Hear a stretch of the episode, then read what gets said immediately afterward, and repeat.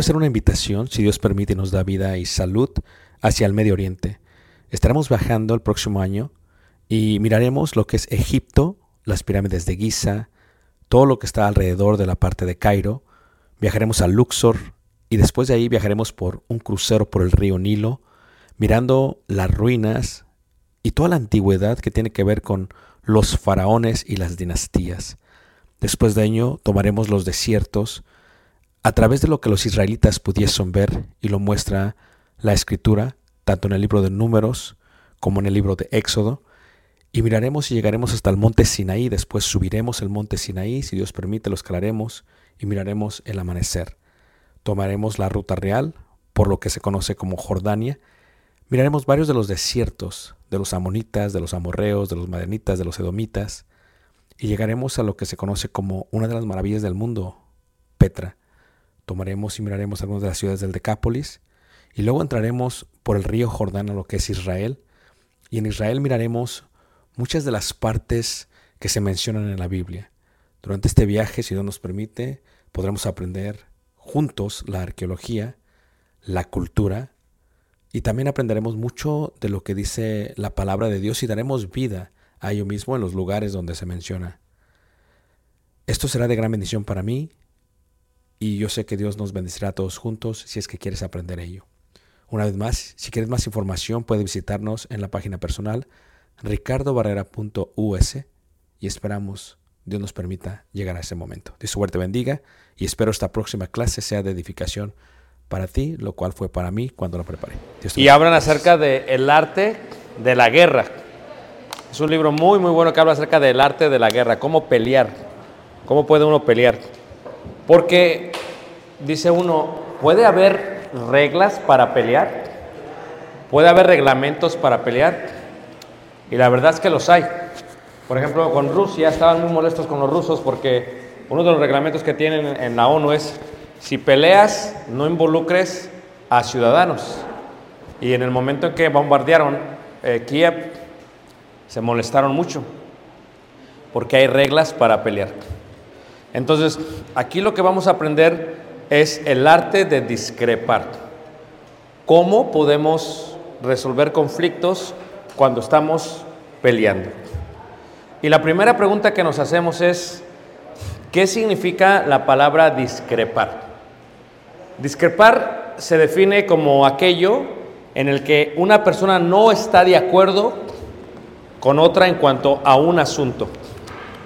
Ustedes recuerdan en la Biblia hay un problema que, que tuvo eh, el apóstol Pablo con Bernabé. Y el problema que tuvieron, o la discrepancia que tuvieron, o las diferencias que tuvieron, se dieron a causa de la primera eh, misión que habían, habían hecho. Y ahí en el capítulo, eh, capítulo 15, 14, perdón, eh, déjame ver aquí, se habla acerca del problema que tuvieron entre capítulo 15, versículo 37. Y el problema que tuvieron, o la discrepancia que tuvieron, o la diferencia que tuvieron, eh, dice ahí, versículo 37, y Bernabé quería que llevasen consigo a Juan, el que tenía por sobrenombre Marcos, pero a Pablo no le parecía bien llevar consigo al que se había apartado de ellos desde Panfilia, dice, y no había ido con ellos a la obra. Y hubo tal desacuerdo entre ellos que se separaron el uno al otro, Bernabé tomando Marcos, navegó a Chipre y Pablo, escogiendo a Silas, salió encomendado por los hermanos a la gracia del Señor. Y pasó por Siria y Cilicia, confirmando a las iglesias. Eso es lo que es discrepar. Ahora, cuando vemos la parte de discrepar, les decía yo hace rato en el inicio de la clase que nosotros a veces no vemos el problema. Y el problema no es el problema. Esto es, lo que es el problema es lo que está debajo del iceberg. Lo que podemos ver solamente en la parte superior, lo que está arriba. Reiteramos, el problema no es el problema. El problema puede ser por ambición. Cuando hay un problema en la iglesia, de los que mencionaron brevemente, es el problema no es que no quieran ser transparente. El problema es que tal vez hay cosas que están chuecas que no quieren que se muestren. Entonces el problema no es el problema. El problema es la manifestación del problema. En el caso de los líderes judíos, cuando vieron a Jesús y vieron que predicaba, el problema no era el problema de Jesús, era que ellos sabían que si el pueblo iba tras Jesús, ellos iban a perder la autoridad, el poder y el dinero que entraba. Así que el problema no era el problema. El problema no era el problema. En el caso de Lot y Abraham, en Génesis capítulo 13, versículo 1 al 9, miramos lo mismo. El problema no es el problema. Ustedes recuerdan que Abraham y Lot tenían tierras y Abraham y Lot tenían animales y que los pastores de uno se empezaron a pelear con los pastores del otro. Así que el problema no era el problema. El problema no era que los pastores estaban peleando con otro. El problema era que literalmente Lot quería más.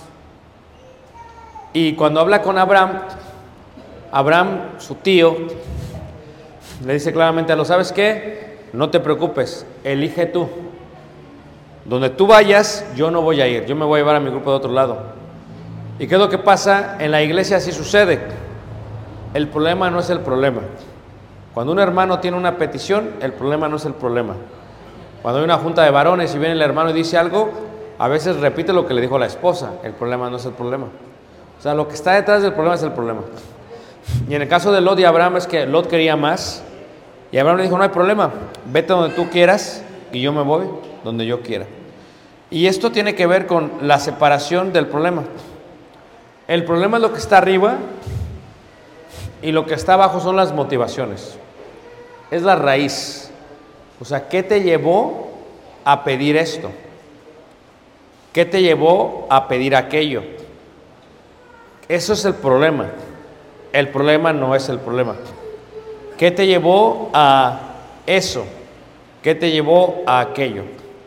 ¿Cuál es el problema de Ananías y Zafira? La ambición. Pedro le dice, la propiedad que vendiste era tuya antes y era tuya después. ¿Qué fue lo que hicieron ellos? Dieron una parte de lo que les habían dado y dijeron que estaban dando todo. Este fue el problema. O sea, si tú vas a dar una ofrenda, da. No tienes que mentir. Dios ya sabe cuánto es.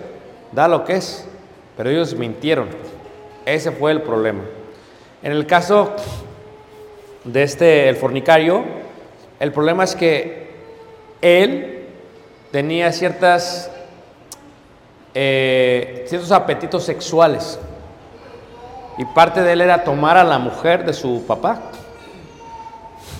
La conoció posiblemente cuando estaba con su papá y posiblemente le atrajo y la codició y después la tomó.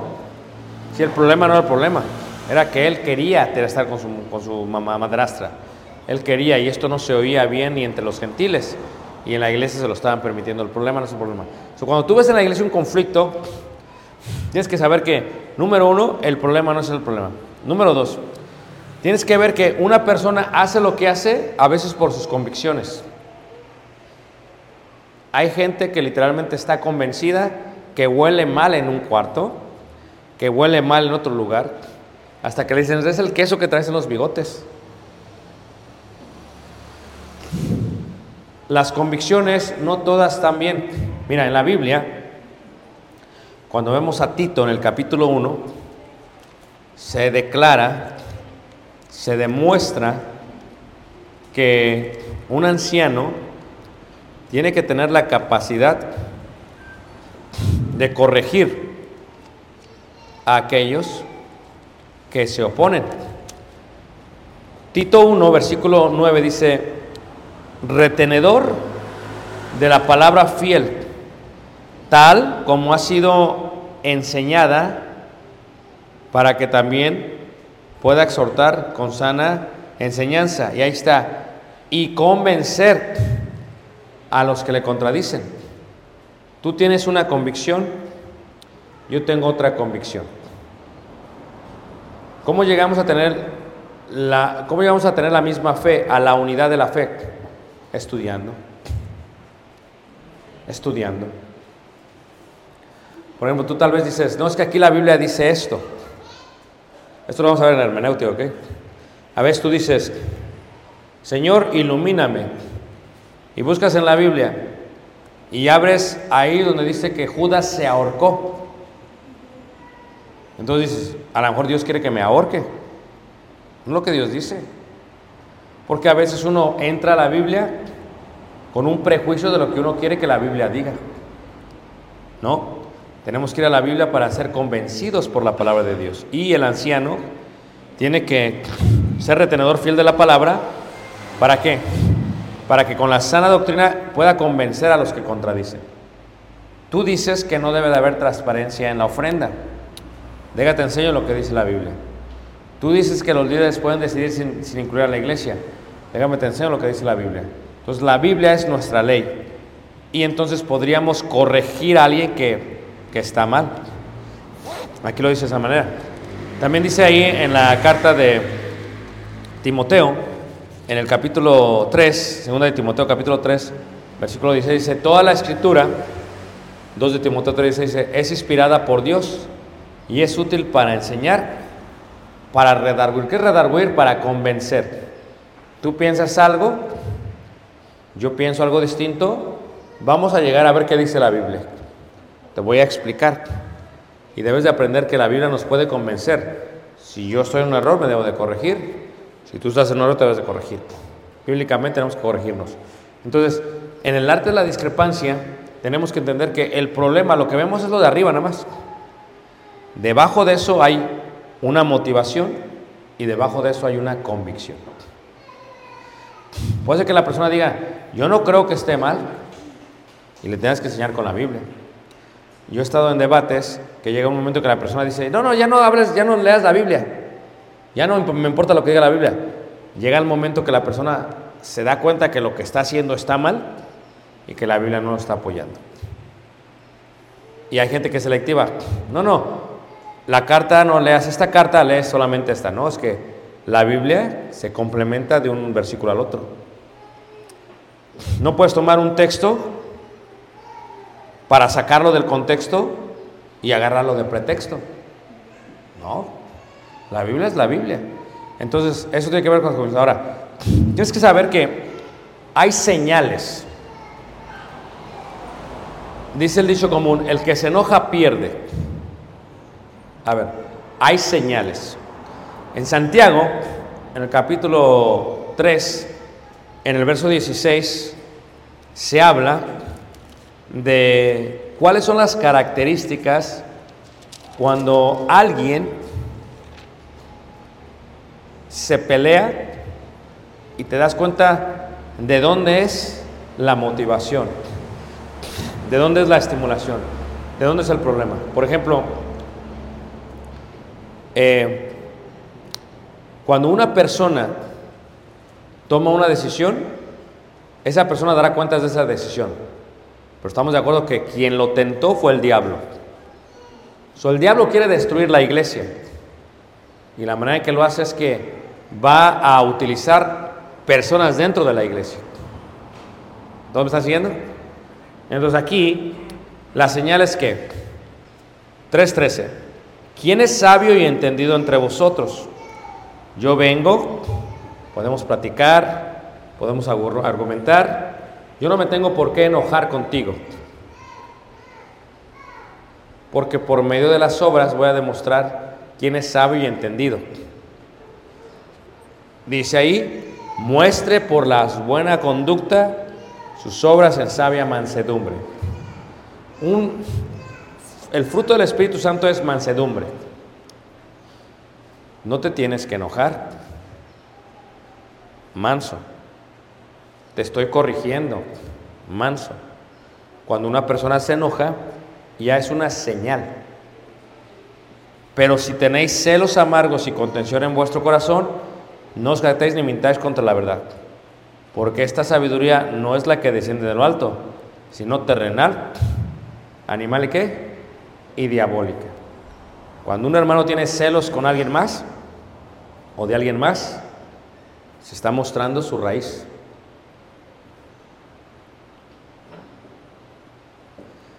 Cuando un hermano predica bien y baja, y a un hermano le dice, qué buen sermón predicaste, hermano, y el otro lo está escuchando, siente lo mismo que sintió Saúl. Este mató a diez mil y tú mataste a mil. Entonces, no es que no dejaron de alabar a Saúl, solamente que la cantidad le molestó. Entonces, si alguien predica bien y tú predicas mal y le dicen, te molestas. Puedes entrar tú a qué? A enojarte con esa persona. Entonces, el problema es, ¿cuál es la? Tienes celos amargos. Un celo amargo se puede demostrar de esa manera. Y hay contención y por lo tanto hay perturbación. A veces en la iglesia se predica algo y se siente muy tenso el ambiente. Quiere decir que no tuvo una buena intención quien predicó. Hay perturbación. Se perturba la gente. El avión sube. Sube el avión. Y me dice hermano, hermano, es que me da miedo subirme al avión. Digo, no pasa nada. Se siente más feo en el carro que en el avión. Dice, sí, pero del suelo no pasas. Digo, tampoco el avión. Del suelo tampoco pasa. si te caes te vas a morir, pero ya ahí quedas. Pero cuando estás en el cielo, hay perturbación, hay turbulencia. Y se mueve todo. En la parte espiritual, cuando la iglesia se siente así, cuando se está predicando algo, la iglesia se siente incómoda. Eso no es bueno. O sea, alguien hizo algo que no debe haber hecho. Y se pone más tensa y luego alguien contesta, no hermano, pero usted, y se piensan a pelear enfrente de todos. O sea, ¿quién quiere eso? El diablo. Esas son las señales. Hay veces que la hermana se enoja con otra hermana. Y la hermana viene por este pasillo. Y la otra hermana la va a saludar y viene y se da cuenta que ahí está, se da la vuelta y se regresa y va por otro pasillo. O a veces no le queda opción porque está ahí, la saluda, pero cuando lo saluda es de deditos, así bien poquito. Y se voltea. Y se voltea. La saluda y se voltea. Y la mujer eh, puede percibir todo esto. La mujer puede darse cuenta cuando una persona está enojada. puede darse cuenta cuando una persona le está echando. El hombre no. Le dice la mujer, ¿te diste cuenta el vestido que traía? No vi qué vestido. Es el mismo que compré yo y a ella le queda mejor. Entonces, cuando hay celos y contiendas, ahí ves la parte de la motivación y de la convicción. Entonces, ¿de dónde viene esta sabiduría? Es terrenal, es animal. ¿Por qué de ese animal? Si ustedes han tenido perros, como yo he tenido perros que son bravos, el perro funciona por instinto. Ve a otro perro y le ladra. Cuando el perro es bravo, se le echa al perro. Se le va con todo. ¿O no es cierto? ¿Cuál es la diferencia del perro y nosotros? Nosotros no somos animales irracionales. Culto racional, podemos pensar. Viene un hermano. Pues a lo mejor yo soy carnal y me dan ganas de morderlo y de darle su zarandeada. ¿O no? En el nombre del Señor, darle su golpe. Uno quiere. Pero no somos animales irracionales. Yo lo digo esto de una manera muy sencilla y la gente lo entiende bien. ¿Tú has visto los perros? El perro ve una perra y se van sobre ella. La dejan en otra perra se van sobre otra perra. Son animales irracionales. Uno no debe actuar así. Tiene su esposa, toma del agua de tu cisterna. No tienes por qué vosotros, porque tú no eres un perro. Pero Pedro le dice a ellos, se comportan como animales irracionales, porque es la carne lo que les gana. Cuando hay un conflicto, las señales son cuando un hermano es broncudo, es enojón, es pleitista, ese hermano no es espiritual, es terrenal, y válgame la palabra, animal y diabólico. No quiere regalar los problemas. Hermano, ¿cuánto gastó de ofrenda? No hay problema, hermano. Está bien, aquí le voy a enseñar. Dígame cuánto. Tranquilo. Aquí está. No, no le tengo que enseñar nada. ¿Por qué? No le voy a enseñar nada. Enojo. Hay un predicador. Yo predico y me bajo. Yo no me tengo que enojar si no obedecen la palabra. Yo ya prediqué. Hay predicadores que no, que usted no hace esto y se le van contra los hermanos. Tranquilo. El Espíritu Santo hará la obra y convencerá al miembro de pecado, de justicia y de juicio. No es mi deber, es el deber, el trabajo, la obra del Espíritu Santo. Yo ya prediqué, me preparé y prediqué. ¿Cuáles son las señales? Si yo predico y me siento bien enojado y predico así, la gente lo va a percibir, se va a sentir mal. Una vez estaban contratando un predicador en el sur de Estados Unidos y entonces invitaron a tres o cuatro predicadores. Y un domingo vino uno, otro, otro. Y a todos le dieron el mismo tema, el infierno. Y llegó el primero y predicó del infierno. Llegó el segundo y predicó del infierno. El tercero del infierno. Y contrataron al tercero. Y cuando platicaron, les preguntó él a ellos, ¿por qué me contrataron a mí? Supe que había dos predicadores antes. Dice, es que el primero habló del infierno y habló como que no quería que nadie fuese al cielo, que todos se fueran al infierno. Dice, el segundo habló del tormento del infierno, pero nunca habló del contraste que es el cielo.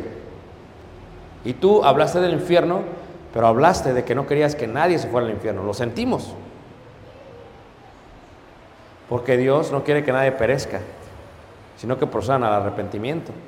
O sea que quien predica puede haber señales. Esto, y esto, y esto, y esto, y esto. Pero si está enojado, ¿cómo es un semáforo? Un semáforo da primero la luz que la luz amarilla. Tú vas manejando, ves la luz amarilla. ¿Qué significa? ¿Métele pedal? No. Si ves la luz amarilla, ¿qué significa? Bájale. ¿Qué hacemos muchos? ¡Zum! Eso es lo que dice el pedal. No dice métele pedal. Porque la ira del hombre no obra la justicia ¿qué? ¿Nunca te visto cuando se pelea el esposo con la esposa?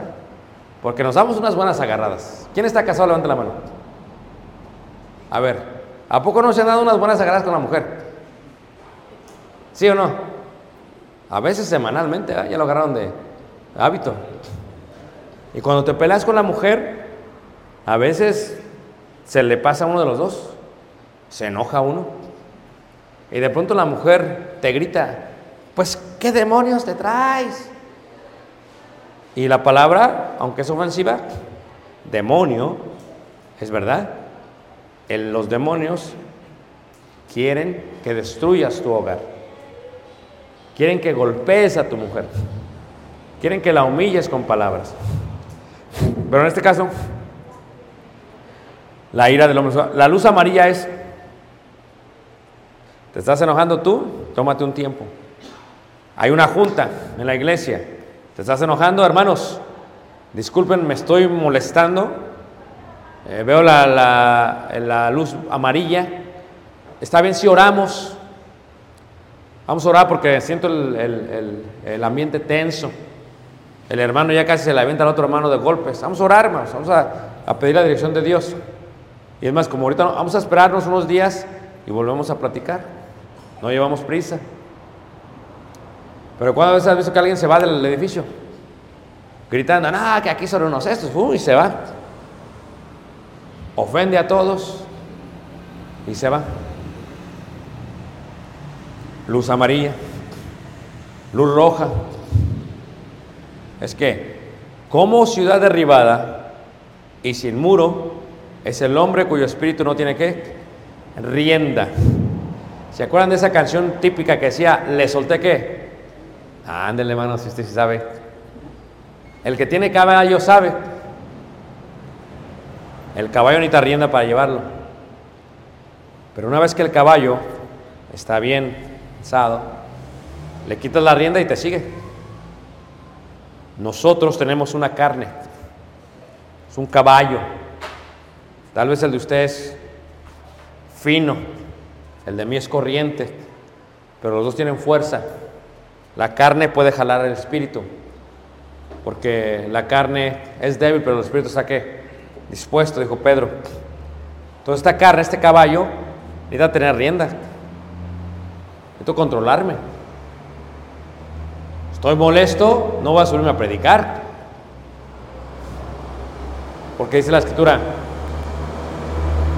airaos, pero no que pequéis, no se ponga el sol sobre vuestro qué, ni deis lugar a quién, al diablo. Entonces, cuando alguien se enoja y su espíritu no tiene rienda, lo pueden destruir y uno puede perder su credibilidad en unos minutos. Vean ustedes, ¿se acuerdan cuando llevan a Pedro y Juan al Sanedrín? Están debatiendo, estos, estos, no hay que dejarlos predicar de Jesús. Y se levantan entre ellos un hombre que era bien respetado. Su nombre era qué? Gamaliel. Y Gamaliel, quien era el nieto de Hilel y que era el maestro de Pablo, les dice a todos, miren, dejemos a estos hombres en paz. Si la obra que ellos hacen es de Dios, no seamos hallados peleando contra quién, hermanos? Contra Dios. Entonces, ¿qué es lo que te dice una luz roja? Ten cuidado. Y también hay una luz verde, son señales. Pero la sabiduría que es de lo alto es primeramente pura, después pacífica, amable, benigna, llena de misericordia y de buenos frutos, sin incertidumbre ni hipocresía. O sea, tengo que tener la intención pura de que quiero arreglar este problema. Tengo que ser amable porque así fue Jesús. Tengo que ser pacífico porque es lo correcto. Una vez una reunión de predicadores se golpearon dos hermanos. O sea, predicadores. Una de las enseñanzas más profundas que puede hacer un predicador es, cuando va a un evento intercongregacional, es saludar a otro predicador. Nunca hablar mal de su colaborador en el púlpito. ¿Tienes algo? Ve y díselo a él. No es por qué hablar mal de él. Ve y díselo a él. Porque uno tiene que buscar la paz. Me interesa el alma del hermano, creo que está errado, voy a ir a corregirlo pacíficamente. No, aquí vas a hacer lo que yo te diga. No, no, no. Porque el reino es de Cristo, no es nuestro. Entonces, cuando vemos el arte de discrepar, tenemos que ver las señales. ¿Cuál es nuestra responsabilidad? Fieles son las heridas del que ama, pero importunos los besos del que aborrece. El que te ama te hace llorar, dice el dicho. Entonces, si yo te amo, voy a causar en ti una herida. Pero te voy a herir porque te amo, no porque te quiero destruir. Pablo lo dijo, ¿quieren que vaya a vosotros con amor o con vara? Tenemos que tener el amor. El amor debe ser la preeminencia de nuestro, de nuestro proseguir. Entonces, fieles son las ideas del que ama.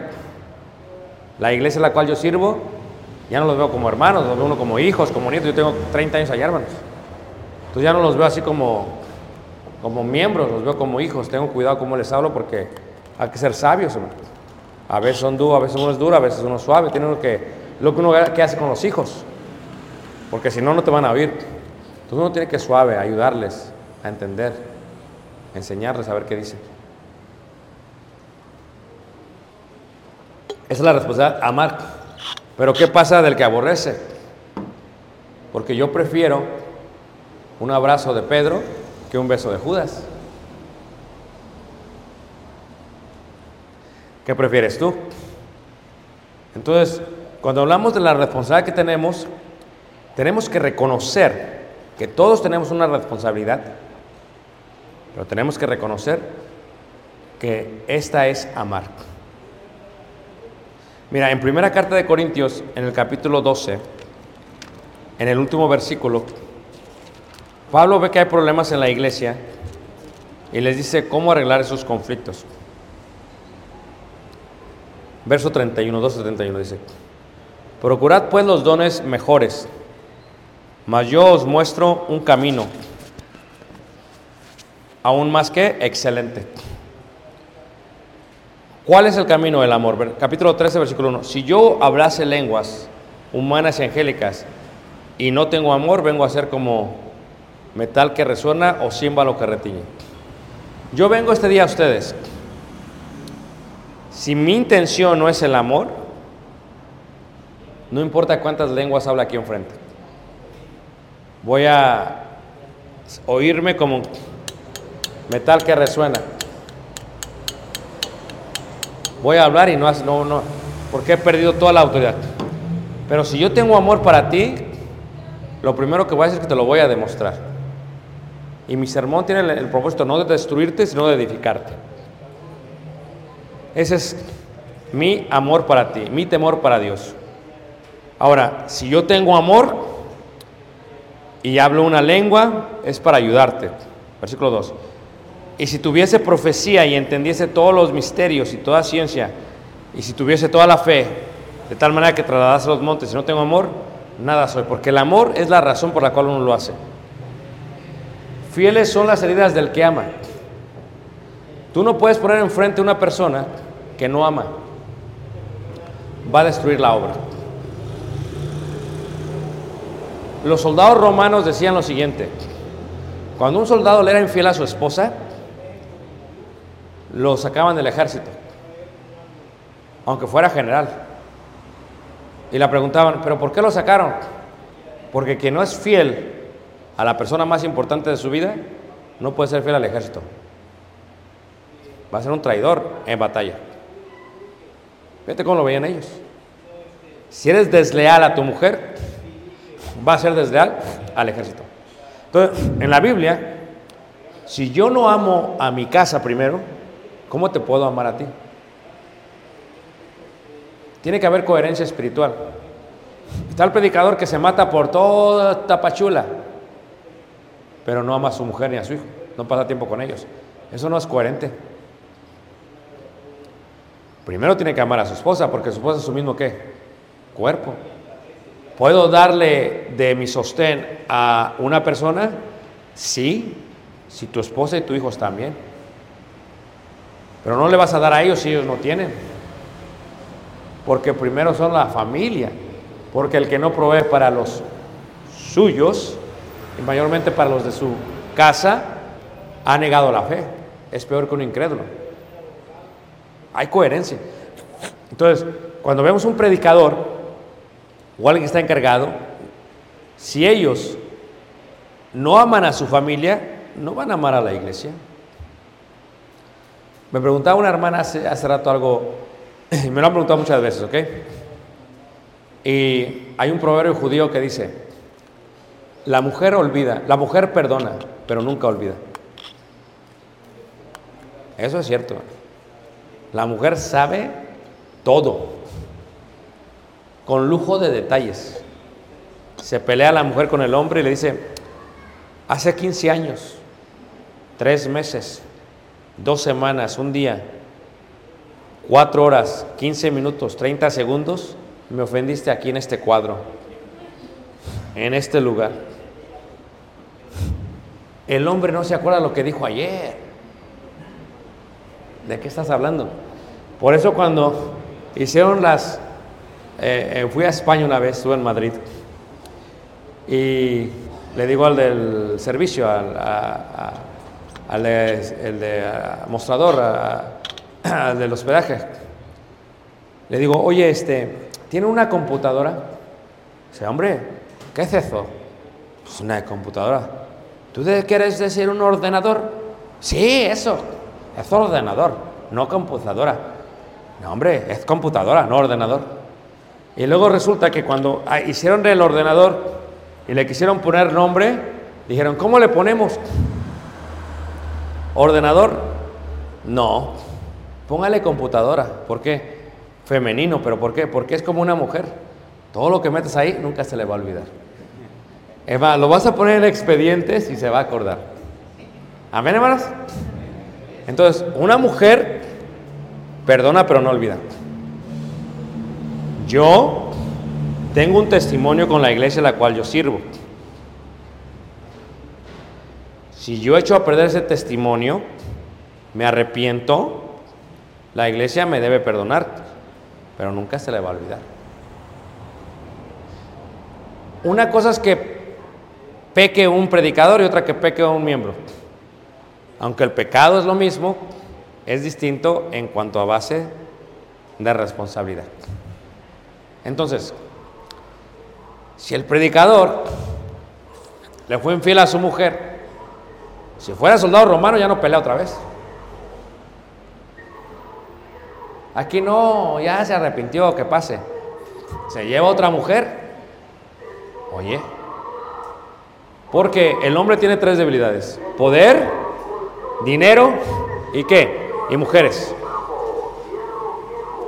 Entonces tú tienes que entender que cuando una persona no ama lo suficiente a su esposa para serle infiel, ¿cómo puedes confiarle tu alma a esa persona?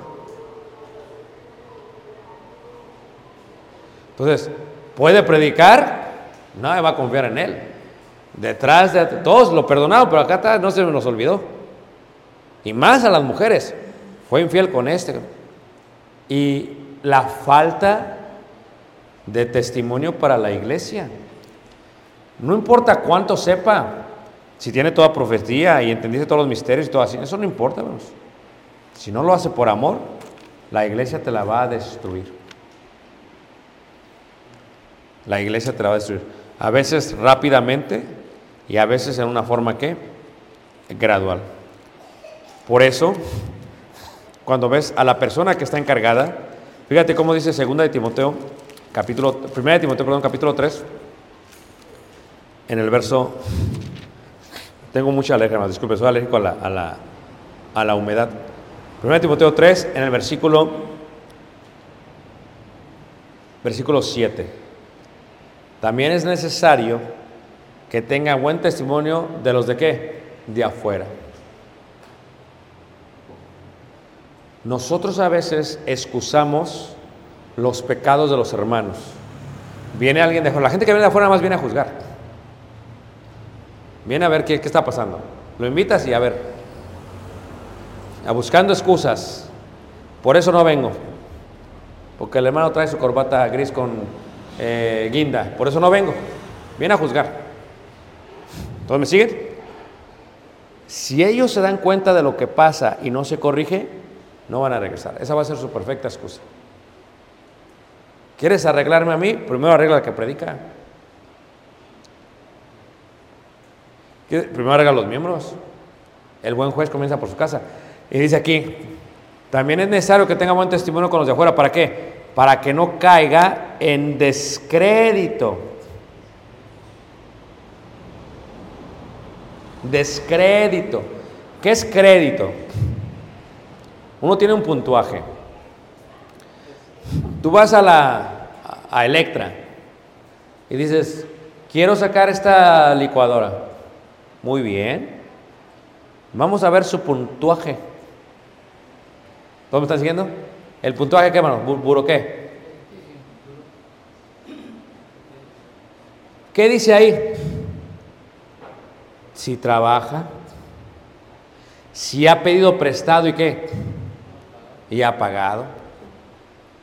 ¿Y qué pasa? Cuando le prestas a alguien y no paga, pierde qué, mano. Entonces el que, el, el que predicó y le fue infiel a su mujer, pues está bien desacreditado, hermano. Ni en la Electra lo van a agarrar. O sea, tienes que tener lógico. ¿Cuál es mi crédito? Yo tengo 30 años con la iglesia.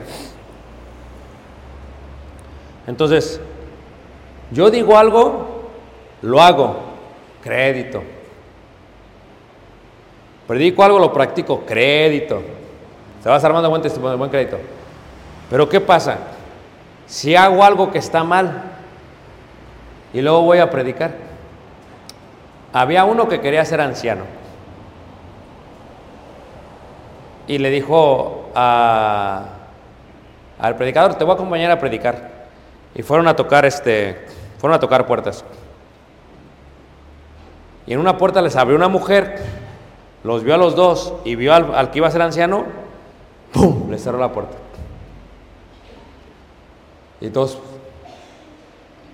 Y dijo el anciano, se asustó, dijo, no quieren, vámonos. Pero al predicador le quedó como la espinita, como que algo. Entonces se van. Regresa unos días después el predicador y toca la puerta. Le abre la mujer. Disculpe que le moleste, vine ayer. Dice, sí, vino con ese desgraciado y empezó a hablarle. No, disculpe, eh, ¿me permite pasar? Sí, pase, pase. Se sientan. Ese es un desgraciado, dice ella. ¿Por qué? Nos abandonó, dejó a sus hijos y se fue con otra mujer. Al que iba a ser anciano no le convenía. Por si dice, vámonos de aquí, vámonos, no, vámonos. ¿Por qué le azotaron? Dice, yo no puedo ir a la iglesia donde van ustedes porque si ustedes permiten eso, ¿cómo voy a ir? Fíjate el descrédito. El descrédito, hermanos. No importa cuánto sepas de Biblia. Te puedes saber toda la Biblia. Ante Dios no es lo que sabes, sino lo que practicas de la Biblia. Y en la iglesia, cuando hablamos de la iglesia, ¿qué sucede? Entró en descrédito este hombre. Cuando fueron y le dijeron, yo no conozco a tal persona. Ahora mentiroso. El hermano, habían sacado esos álbumes de antes de fotografías y ahí está el hermano jovencito y todo. ¿Y que le empieza a sacar fotos con el que más? Con el celular. Ah, usted dice que no la conoce, mire. ¿Y este quién es? Ese no soy yo. Ah, ¿y este? Ah. ¿Por qué nos mientes, hermano? Descrédito. Entonces, imagínate que esté predicando uno y luego venga la gente. Oye, ese no es tu tío, el que dejó a tu tía. Se llama, es mi tío. Míralo, bien santo. Descrédito. Es un descrédito. Entonces, ¿de qué sirve, que, aunque tengas mucho conocimiento, de qué sirve que tengas ciencia y todo esto? Si no tienes amor, nada soy.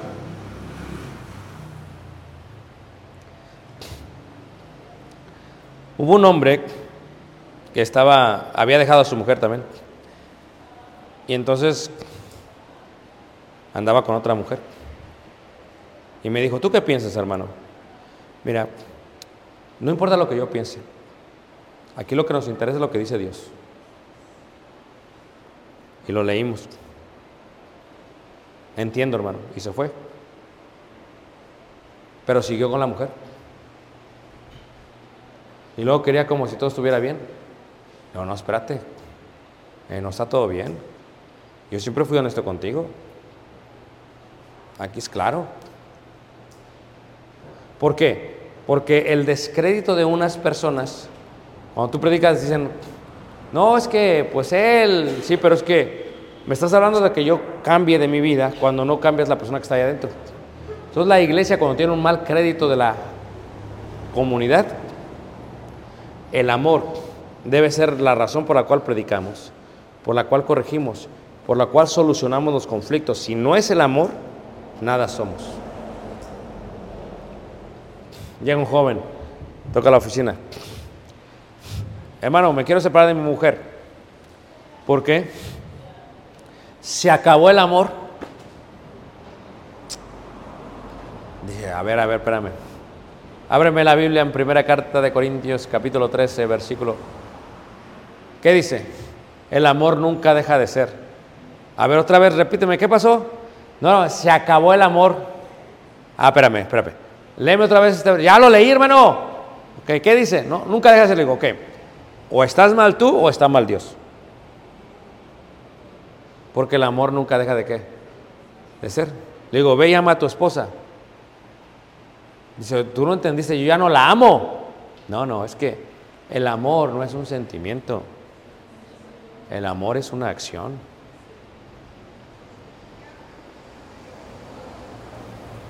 O sea, no es que ya no quieras andar con ella, es que te movió el tapete aquella pagana y la quieres dejar.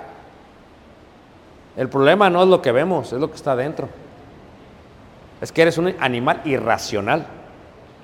Es que quieres andar con la otra. Pero yo entiendo, por ser un animal irracional.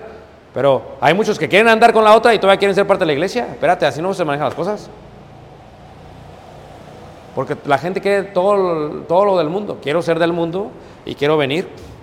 No, o eres del mundo o eres de la iglesia. Y cuando no hay nadie que les diga, hermanos, va a haber gente que va a deshacer, destruir la iglesia. Porque no hay nadie con el valor, con la calidad humana y con el amor de Dios que diga, mira, esto no lo haces porque dice la escritura que si eres tropiezo a uno de estos pequeños, es mejor que estuviera amarrado a una piedra molida y aventarte al mar. Y aunque tú quieras predicar y prediques muy bonito, ya es más tropiezo tu predicación que edificación. Por ende, creemos que ya no está bien, que ya no es correcto. Y entonces te ocupas en eso. Y reiteramos, el arte de discrepar tiene que ver con ello. Esta foto es interesante porque gente de negocios y todos con guantes de box. Van a pelear, sí, pero hay que saber pelear.